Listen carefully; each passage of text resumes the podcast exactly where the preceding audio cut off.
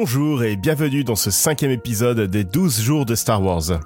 Ensemble, nous reviendrons sur les meilleurs moments de la saga, mais aussi les pires moments, et nous essaierons de découvrir ce qui se cache derrière le triangle des Bermudes. Aujourd'hui, branle-bas de combat, nous parlons de Solo, A Star Wars Story.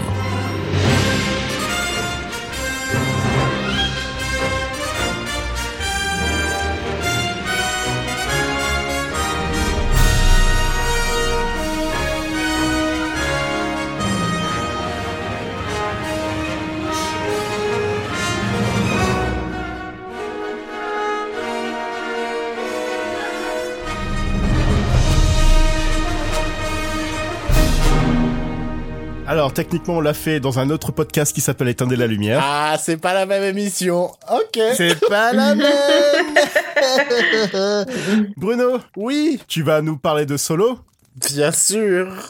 Voilà. Et personne ne fera de jeu de mots entre Bruno et plus loin le film Solo. Ça ne me serait jamais venu à l'idée, voyons donc. En tout cas, je vois pas le rapport entre les deux. Mais vas-y, c'est à toi. Rien de plus simple, mon beau Joël. Putain. Ah, je me fais, je me fais des catchphrases, Joël. Alors, Solo. En fait, à la base, ça devait être une comédie sympa par Phil Lord et Chris Miller. À la place, c'est l'histoire d'un mec qui s'appelle Anne, qui n'a pas de nom de famille. Alors le mec, il va lui dire Ah bah je vais mettre Solo. Et ils disent Ah bah ouais, c'est sympa. Bah ça fait que je m'appelle Anne Solo. Il est amoureux d'Emilia Clarke, qui joue Emilia Clarke. Elle joue son propre rôle. elle joue son propre vrai. rôle dans le film. Euh, elle a pas, elle- enfin, ça c'est une préquelle, donc elle a pas encore passé les castings de Game of Thrones. Donc il, il- est amoureux d'Emilia Clarke, mais par un curieux hasard de rebondissement, ils sont séparés Oh bah non. et ils mènent euh, leurs existences chacun de leur côté. Mhm. Elle, elle vit un peu euh, une vie euh, de riche auprès de, de Paul Bettany. Il y a Paul Bettany hein, dans le Il film. y a Paul Bettany, ouais, Mhm. c'est exactement ça. Et lui, il va vivre un petit peu une vie de, de loupard euh, avec euh, sa veste en cuir. Et, euh, et. Ah non, il est enrôlé dans l'armée ou je sais pas quoi, mais ça se passe mal. Et il se retrouve emprisonné avec Chewbacca. C'est ça, ouais. Et, et ils vont réussir à s'évader. Et en chemin, ils vont croiser la route de Woody Harrelson qui va lui dire Eh mon gars, t'as du talent quand même. Je suis en foi de Woody Harrelson. Euh, je dois braquer un train. Ça te dit de venir? Et Han Solo, il fait Bah ouais, carrément. Et donc il braque un, un train, mais c'est genre un monorail, quoi, tu vois. C'est un train du futur. Il n'est pas sur deux rails, Ouais. il a accroché qu'à un. C'est comme ça qu'on différencie le futur ou pas. Et, Sauf que Star euh, Wars, ça se passe dans le passé. ah oui, c'est vrai, autant pour moi, autant pour moi. Et donc il y a ce braquage sur ce train qui se veut un peu euh, western, un petit peu. Mhm. Mhm. Et, euh, et puis, puis voilà, après, ils, Ça, se ça sauvent. tourne mal. Ils se, ouais, ils se sauvent parce que ça tourne mal. Ils atterrissent sur une planète des sables, mais qui n'est pas, mais qui est originale parce que c'est pas une planète des sables comme les autres. Celle-là, c'est la planète des sables du film Solo Star Wars Story. C'est pas la même. et sur cette planète des sables, il y a Paul Bettany qui les attend et il y a pas, je crois qu'il y a un délire genre, euh, en fait, euh, Woody Harrelson, c'était pour lui qui travaillait, donc il voulait récupérer le truc qui devait voler dans le train, mais ça s'est mal passé. Et, et là, Han Solo, il fait Mais wesh, euh, c'est ma meuf, euh, ta meuf. Et donc, ils se battent. Et en fait, on comprend que en coulisses, je sais plus pourquoi du tout, c'est Emilia Ouais. Clarke qui manigançait tout. Et, et en fait, on comprend que c'était genre, que c'est genre devenu, c'est pas du tout ça, j'en suis sûr à 100%. Mais on comprend que c'est devenu genre un petit peu euh, euh, l'assistante de, de, de, de Dark Maul, qui n'était pas mort D'accord. après euh, l'épisode 1. Et là, Han Solo, il dit Je te, je te, je te, je te retrouve, je te pète la gueule parce que tu m'as trahi. On se donne rendez-vous dans, dans Solo numéro 2, qui sortira dans deux ans. Et on est quelques années plus tard. Il n'y a toujours pas de Solo numéro 2. Voilà, c'était mon résumé du film. Bon alors, entre le moment de l'attaque du train et le moment où euh, ils vont retrouver euh, Paul Bettany sur la Mhm. planète des sables, il y a genre une heure de film que t'as oublié. Arrête tes Ouais, conneries. puis t'as quand même oublié, genre, le seul personnage qu'on peut sauver plus ou moins du film, putain. Ah oui, j'ai oublié de parler du vol du Faucon Millennium. Mais, Bah, non, mais oui, euh, le- tout le Kessel Run, en fait, c'est genre le moment le plus iconique de la vie de Han Solo et t'as- tu l'as complètement zappé du film, là. On a compris que tu lui en veux, mais enfin, un peu de décence. Mais je me... pour- C'est... Ah ouais.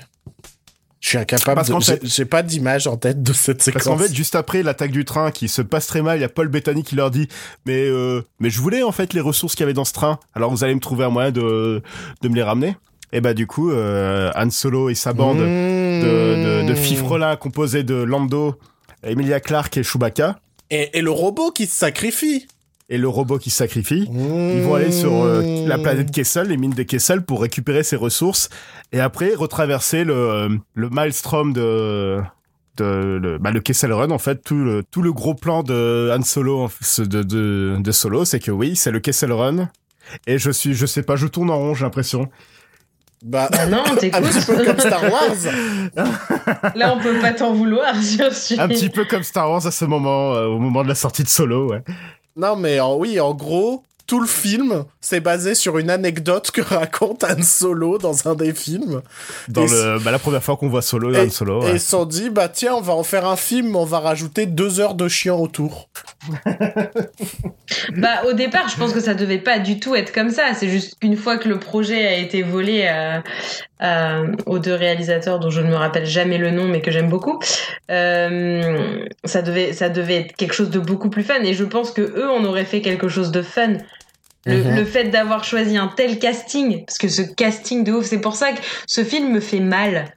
Vraiment, il me fait souffrir de voir tant d'acteurs que j'aime, parce que je sais qu'Alden Ehrenreich s'est bien fait défoncer euh, en disant oui, qu'il ressemblait pas du tout à Han Solo et tout. Et moi, je trouve que bien, dir- bien dirigé avec une bonne histoire, ça aurait été vraiment bien. Alden Ehrenreich je, je- voilà je trouve pas si mauvais en fait hein. Mais pas il, du tout.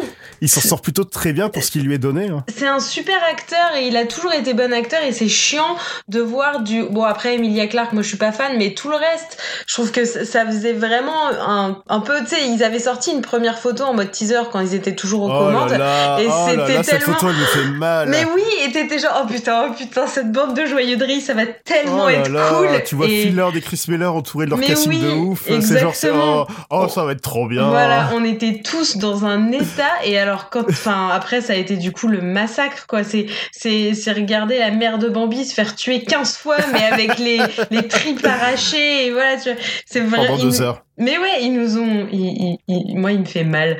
Du coup je l'ai revu mais genre en croisant les bras genre je boude. Je le regarde parce qu'il faut mais je boude. Je suis pas contente. Je cautionne pas de devoir le revoir.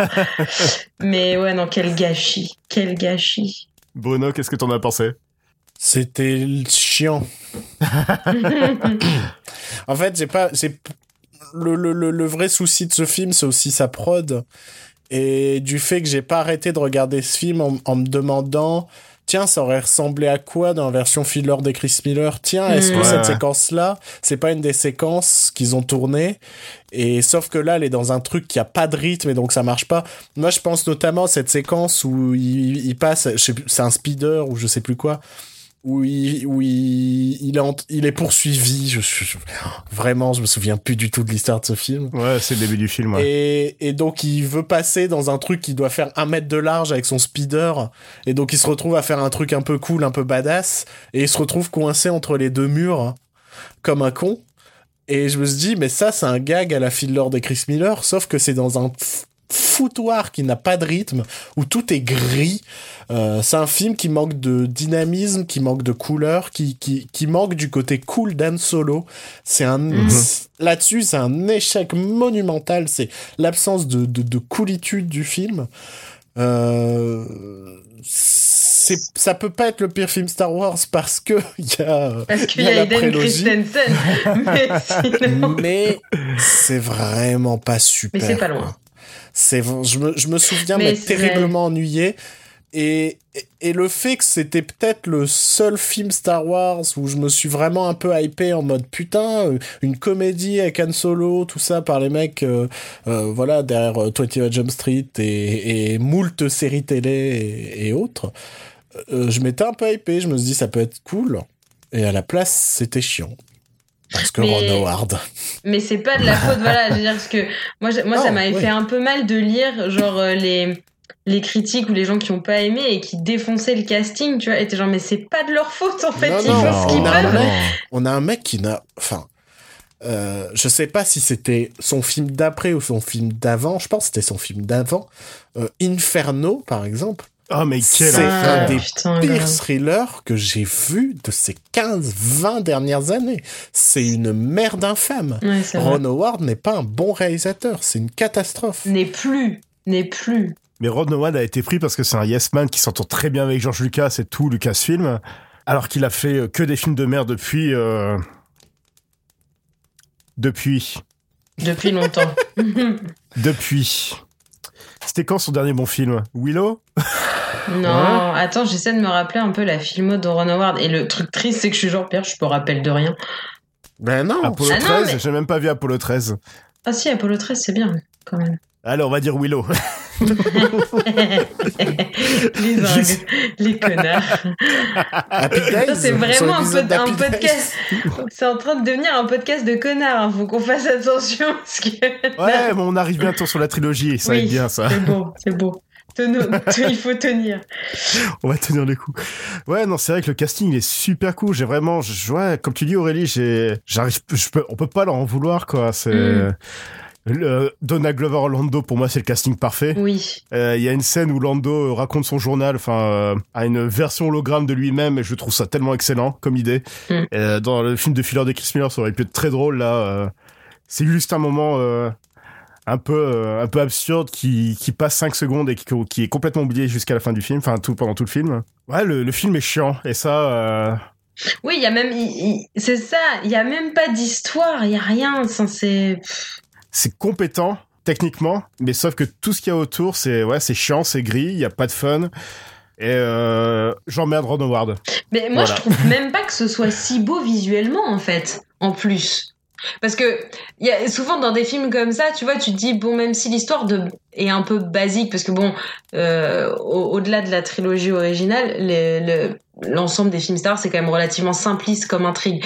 Du coup, tu te dis mhm. même avec une intrigue un peu simpliste, si la réalisation, la photo est un truc de ouf, ça peut faire du grand spectacle et du coup le enfin ça reste bien quand même. Et là, il y a rien. Enfin, moi, visuellement, j'ai pas du tout été transcendé, quoi. À part par euh, la moustache de Donald Glover. Mais sinon, pas absolument rien. Et je trouve ça un peu dommage que même un, du coup là un, un, Star Wars movie avec le, le nombre de moyens qu'ils mettent pour faire un truc de qualité au niveau visuel, bah même là, moi, j'étais pas du tout impressionné, quoi. Ouais. Si déjà ils avaient acheté des couleurs, ça, aurait été mieux. je suis convaincu que, je suis convaincu que, si on avait le, le, film avec sa colorimétrie originale, je pense que ça envoierait déjà un peu plus que ce, ce, ce monochrome de gris qu'il y a dans, dans la plupart des séquences. Quoi. Et le film est une demi-heure trop long aussi. Euh, il y a, pour moi, le climax du film, c'est vraiment le, bah, le Kessel Run en fait. Mm. Et une fois que le Kessel Run est terminé, tu regardes le temps et tu vois qu'il y a encore 30 minutes et tu, tu, tu sais pas de quoi ils vont parler et en final on s'en fout parce que ça ne mène à rien. Euh, cette histoire d'Emilia Clarke qui travaille en douce avec Dark Maul, ça, oh non, mais pitié. ça va nulle part. Et puis pour ceux qui n'ont jamais vu les séries animées et comprennent pas pourquoi Dark Maul est encore en vie, non, c'est euh, c'est un ratage aussi. C'est c'est triste. Ouais, mais là, c'est un ratage qui fait mal. Parce que, je veux dire, la, première trilogie, moi, j'avais pas forcément d'investissement de ouf non plus. tu vois, je m'en tapais un peu. Mais alors là. Ouais, non, mais quand, tu, quand on connaissait tout le potentiel que ça avait, c'est toute l'histoire qu'il y a eu derrière. C'est vraiment douloureux, quoi.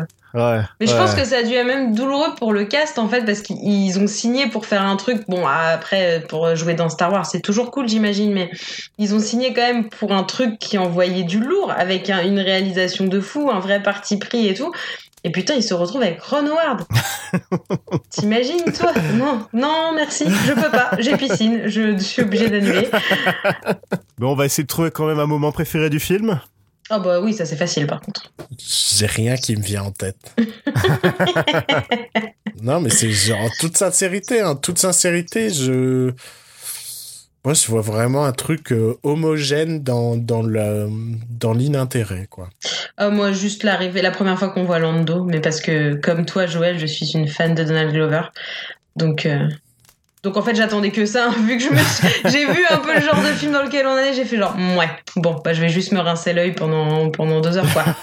bon, après, ça me va, mais, euh, mais du coup, oui, l'arrivée de... Le gâchis du film, c'est qu'il a tellement foiré qu'on n'aura jamais de spin-off sur Lando, et ça, c'est Eh ouais. triste.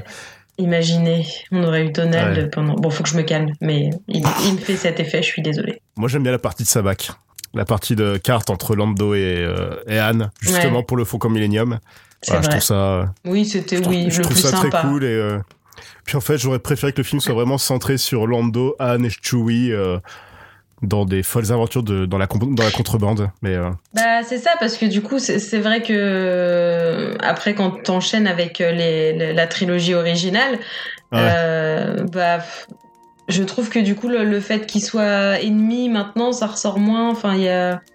Je trouve qu'on n'a pas eu assez d'affect entre eux pour comprendre la trahison dont parle Anne dans euh, l'Empire contre-attaque, quoi. Tu vois ouais, ouais, ouais. Je trouve que du coup, c'est un peu dommage. Parce que c'est ça qu'on voulait connaître, en vrai. Bah ouais, mais bon, on aurait dû avoir des suites, je pense. eh oui. Mais non C'est pas plus mal, là, du coup, si on n'en a pas. On vous en veut pas, pour une fois. C'était le cinquième jour de Star Wars. Avant de se quitter, je vous rappelle qu'aujourd'hui est la sortie de l'ascension de Skywalker. Donc si vous l'avez vu, n'hésitez pas à nous dire ce que vous en aviez pensé. On lira vos avis le 25 décembre pour notre émission spéciale l'ascension de Skywalker du coup. On se retrouve demain pour un nouveau jour de Star Wars. Demain, ce sera Rogue One Star Wars Story.